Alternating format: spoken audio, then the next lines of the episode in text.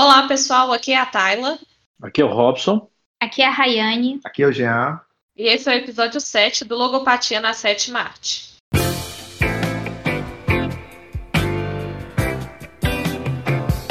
O filme a ser discutido hoje é Feitiço do Tempo, um filme de 1993 dirigido por Harold Ramis, que também participou do roteiro.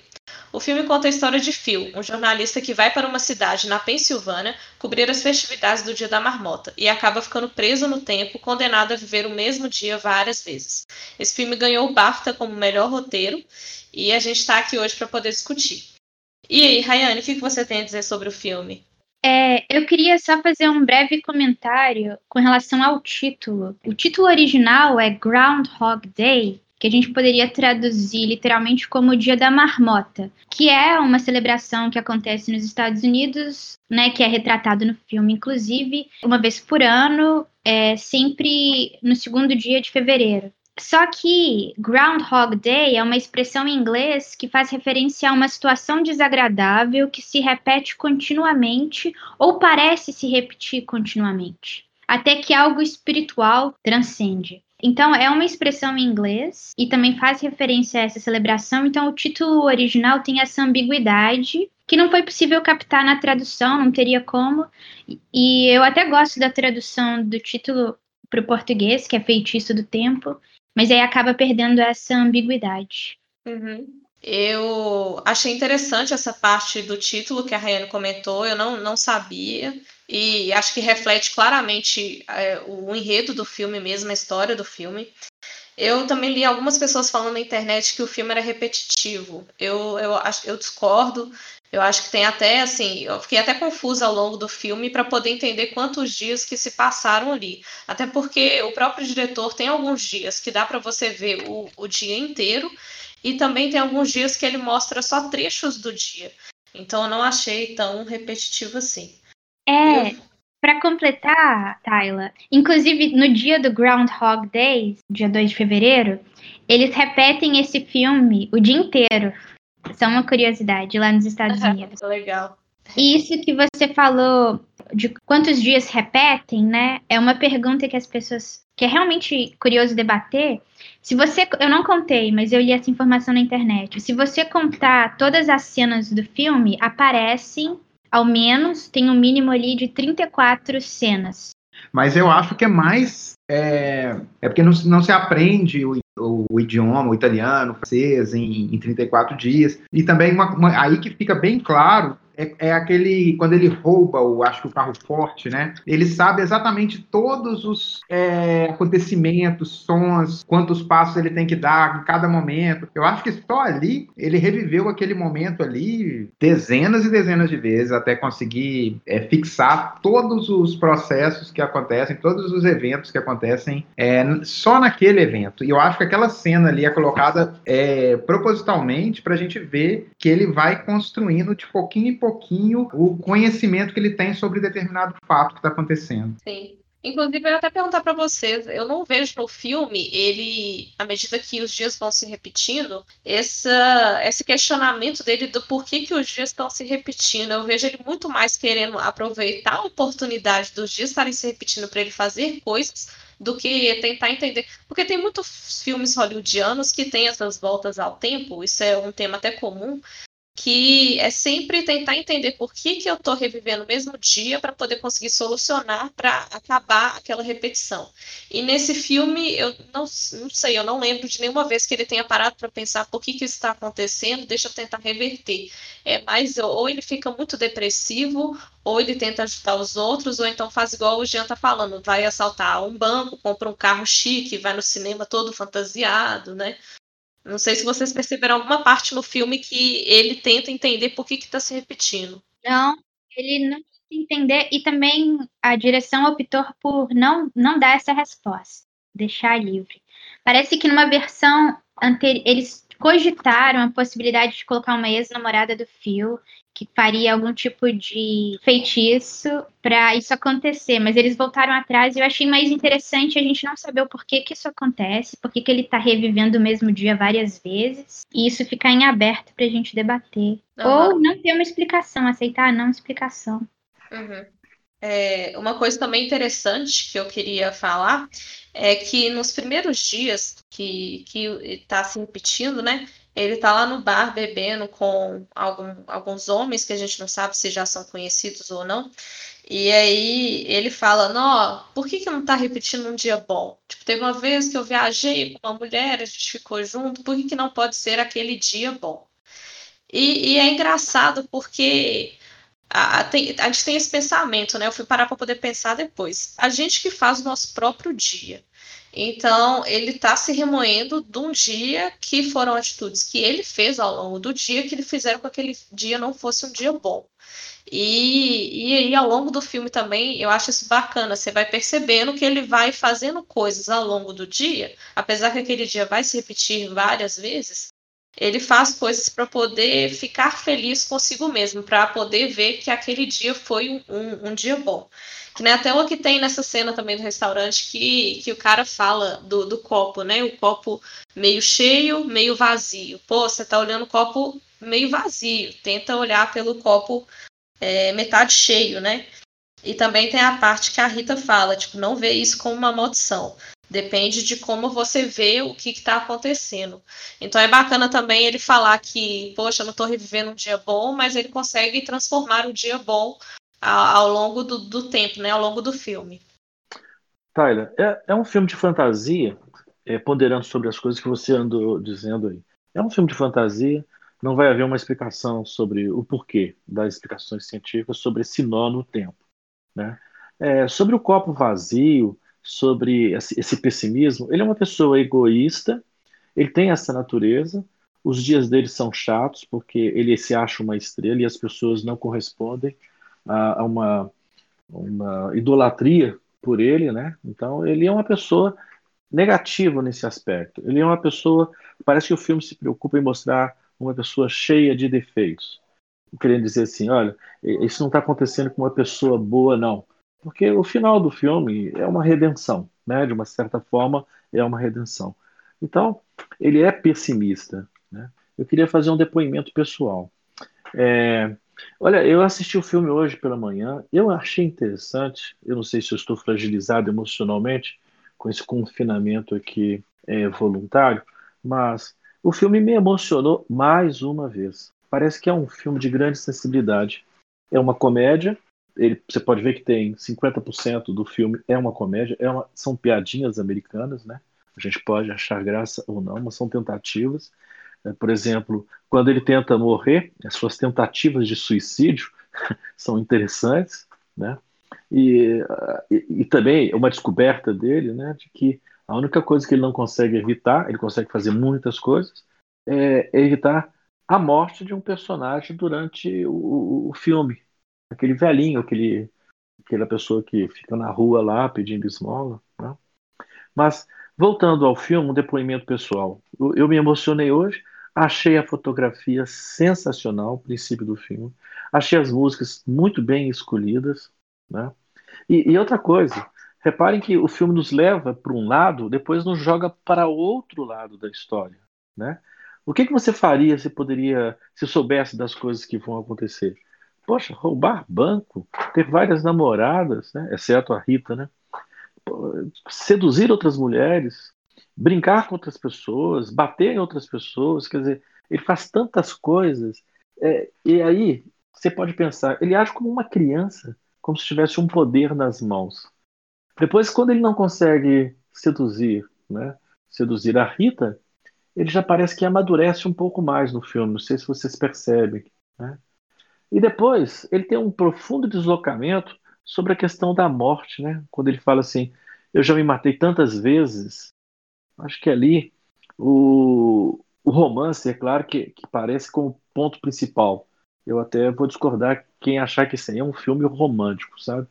é, no sentido assim, ele é um filme romântico, mas o ponto principal dele lá na frente não é o, o romantismo, é simplesmente, eu acho, né, que ele ter tentado se matar várias vezes, ele acabou matando uma pessoa que estava dentro dele, uma pessoa artificial.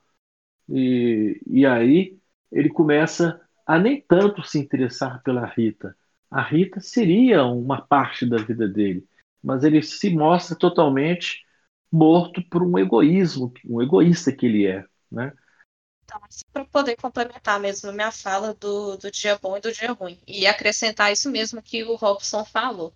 É, o que eu tinha comentado de dele reclamar que não não estava repetindo um dia bom e conseguir fazer um dia bom é porque assim eu, no final do dia a gente sempre sabe se o dia foi bom, se o dia foi ruim. E aí no começo, que os dias vão se repetindo, é exatamente isso que o Robson falou. Tipo, é, primeiro ele vê que as ações dele não vão ter consequências. Então vamos aqui pegar um carro, vamos andar na trilha do trem, vamos assaltar um banco, comprar um carro. E acaba que ele vê que mesmo assim, fazendo estudo, ele não se sente completo. Então ainda não são dias bons.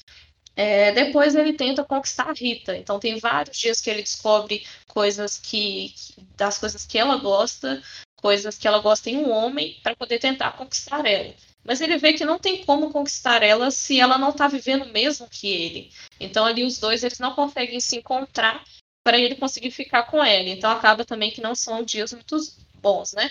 E aí ele ele entra nessa parte meio profunda, que é a parte que tem os vários as várias tentativas de morte, né, ao longo do tempo, que ele já estava cansado daqueles dias repetirem, então vou me matar aqui para poder acabar esse dia mais rápido. Mas aí no final ele consegue ver essa oportunidade de transformar esses dias em dias bons, já que os dias vão continuar acontecendo independente do que ele faça, né? Então por isso que ele tem as aulas de piano, ele aprende a fazer escultura, aprende uma nova língua, começa a ajudar os outros. Ele vê que o cara da rua é, morre e ele não consegue, ele não é Deus, então ele não consegue impedir a morte daquele cara. Mas um menino que está caindo da árvore, é, mulheres que estavam no carro, que precisavam de alguém para poder ajudar a trocar o pneu, isso ele consegue ajudar. Então ele consegue fazer o outro dia das pessoas ser melhor. E nisso ele se sente melhor com isso e é o final ele acaba conquistando a Rita por causa disso, né? Então, por isso que eu consegui falar, por isso que eu quis falar, é, complementando tudo, que no final o dia dele acabou sendo bom. Tyler, então, é, fazer dois comentários em cima disso, dessa narrativa que você é, apresentou do, do filme. Uma, para a gente entender a, a, o personagem né, do Phil como ele passando por um processo. Isso que o, que o Robson mencionou, do, é, no princípio, é como se fosse uma criança e depois ele vai amadurecendo, é realmente um processo. Assim, se a gente pensar nessa questão do tempo, como a gente nasce, as, as coisas que são importantes para a gente no começo do, do, da, da, nossa vida, é, e, e, como que essas coisas vão se modificando, ele tem a oportunidade de passar em um dia passar por um processo de amadurecimento. Aqueles momentos iniciais do, do, quando ele é mais egoísta, egocêntrico e faz as coisas por ele, até aquele momento onde que ele está mais preocupado com o crescimento pessoal, aprender piano, aprender língua, ajudar as pessoas. Então, isso é um processo que ele vai revivendo dentro desse dia. Aí eu gostaria de também pegar um outro, outro aspecto, que é o dia se repete, mas o dia não é o mesmo. Nenhum dia, assim, no sentido prático do dia, eu quero dizer, né? É, o dia é sempre dia 2 de fevereiro, tem sempre aquele evento do dia da marmota que ele vai lá cobrir, tem sempre para as outras pessoas acontecendo o mesmo momento específico, mas para ele o dia não é o mesmo. por quê? Porque ele consegue fazer aquele, aquele dia um dia diferente a cada vez que ele vive aquele dia. Ele não é o mesmo. Aí eu remeto um pouco do, do Heráclito, né? um filósofo pré-socrático que dizia um, um homem não é possível entrar duas vezes, o mesmo homem não é possível entrar duas vezes no mesmo rio. E é exatamente isso que está acontecendo ali com o Fio. Ele está entrando inúmeras vezes no mesmo dia e a cada dia que ele entra naquele dia, é um dia para ele diferente, porque ele é modificado por, por, aquele dia. Ele vai se transformando em outra pessoa, entre aspas, na medida que ele vai entrando pela segunda, pela terceira, pela quarta, pela milésima vez naquele mesmo dia. Então, assim, os eventos ali alteram o fio, né? A, a repetição altera o fio e o fio, de certo modo, altera o dia né, o, em determinado momento do filme, mostra que ele salva uma pessoa que está tendo um engasgo. É, ele muda aquele dia, ele, já que ele salva aquela pessoa, ou ele é, salva a criança que está caindo da árvore. Então, de certa forma, sim, é o dia, é aquele dia 2 de fevereiro, alterando a, a pessoa do fio, e o fio, de certa forma, modificando alguns detalhes do, da sequência da, das pessoas exatamente naquele dia. É, então, para linkar, para fechar assim, o meu comentário, é esses dois aspectos. O, o fio ele vai passando por um processo de amadurecimento na medida que ele vai aprendendo com a rotina que ele se estabelece. Ele faz daquele 2 de fevereiro um dia diferente a cada dia que ele acorda, a cada momento que ele acorda, a cada vez que ele acorda. É isso que eu gostaria de comentar em cima desse comentário que foi da Tayla e do, do Robson. É, então, para complementar, o já mencionou Heráclito, eu pensei em outro filósofo enquanto eu estava assistindo o filme, mas pode ser porque eu li ele recentemente, que é o Rousseau, no discurso sobre a no discurso sobre a origem e os fundamentos da desigualdade entre os homens. O Rousseau menciona, ele cria um neologismo, né, que é o da perfectibilidade, que seria é um, um traço do ser humano, que é a capacidade de do que o homem, os homens e as mulheres possuem de se aperfeiçoar. É, né, nesse discurso ele, ele fala que a sociedade, a história e a sociedade corrompem inevitavelmente o homem, mas ele tem essa possibilidade de se aperfeiçoar. E eu acho que é algo que a gente poderia relacionar com o filme, porque o Phil, como o Robson mencionou, é uma pessoa egoísta, é, vaidosa no início do filme, mas ele consegue se aperfeiçoar. Demora um pouco para ele querer, né? Mas é, é essa potencialidade que todos nós temos de efetivar, que é de se aperfeiçoar. É, já que estamos citando alguns filósofos, né? Eu não vi Heráclito, não vi Rousseau, eu vi Schopenhauer e Nietzsche. Né? Tem um livro que eu li de Schopenhauer há algum tempo, chamado Sobre o Fundamento da Moral, é, é um livro de Schopenhauer, e ele é um concurso que ele ganhou na Alemanha, naquela época Prússia, né? De que o que fundamenta a moralidade, né? E aí era uma coisa muito interessante, que era justamente se desgarrar do egoísmo, né? É, ele fala da natureza humana, que é egoísta, né? E, e como é que a gente pode ter um bom convívio, né? Uma, no, uma moralidade assim é, mais adequada, mais correta. Ele pega, fala de, justamente de não causar dor ao outro, abdicar de posições injustas, não impor a, a vontade a outra pessoa, não agir é, de forma é, perversa, né? ser mais caridosa. Quer dizer, a, a fundação da moralidade, segundo Schopenhauer, é, é a compaixão. Né? E aí é que eu acho que é muito interessante ver no filme. É, eu fiz minhas pesquisas. O, o, o autor do, do, roteiro não é não é um, uma pessoa que pesquisou muito na filosofia, né? É, é a questão do Nietzsche também, outro outro é o eterno retorno, sabe? é, é tem umas duas frases durante o filme que segura isso do eterno retorno. Ele, no finalzinho do filme, ele quer continuar morando naquela cidade que ele viveu várias vezes, né? Lembrou um pensamento de Nietzsche, que é aquele amor, é, amor fati, acho que é isso mesmo, amor fati, né? Uma afirmação da vida, como ela se apresenta. Quer dizer, ele começa a gostar daquilo que ele estava fazendo. Né? Isso está dentro do eterno retorno. E a curiosidade maior é essa, né? Uma pessoa que inventou, né? Um, ele foi criativo de ter inventado esse filme. Ele não tem uma referência. Algumas pessoas vão falar que, né? É, que esse filme tem alguma coisa a ver com o budismo, com o gnosticismo, um punhado de coisa. Mas ele não teve nenhuma intenção nesse aspecto filosófico, não. Por outro lado, ele aborda aí alguns filósofos.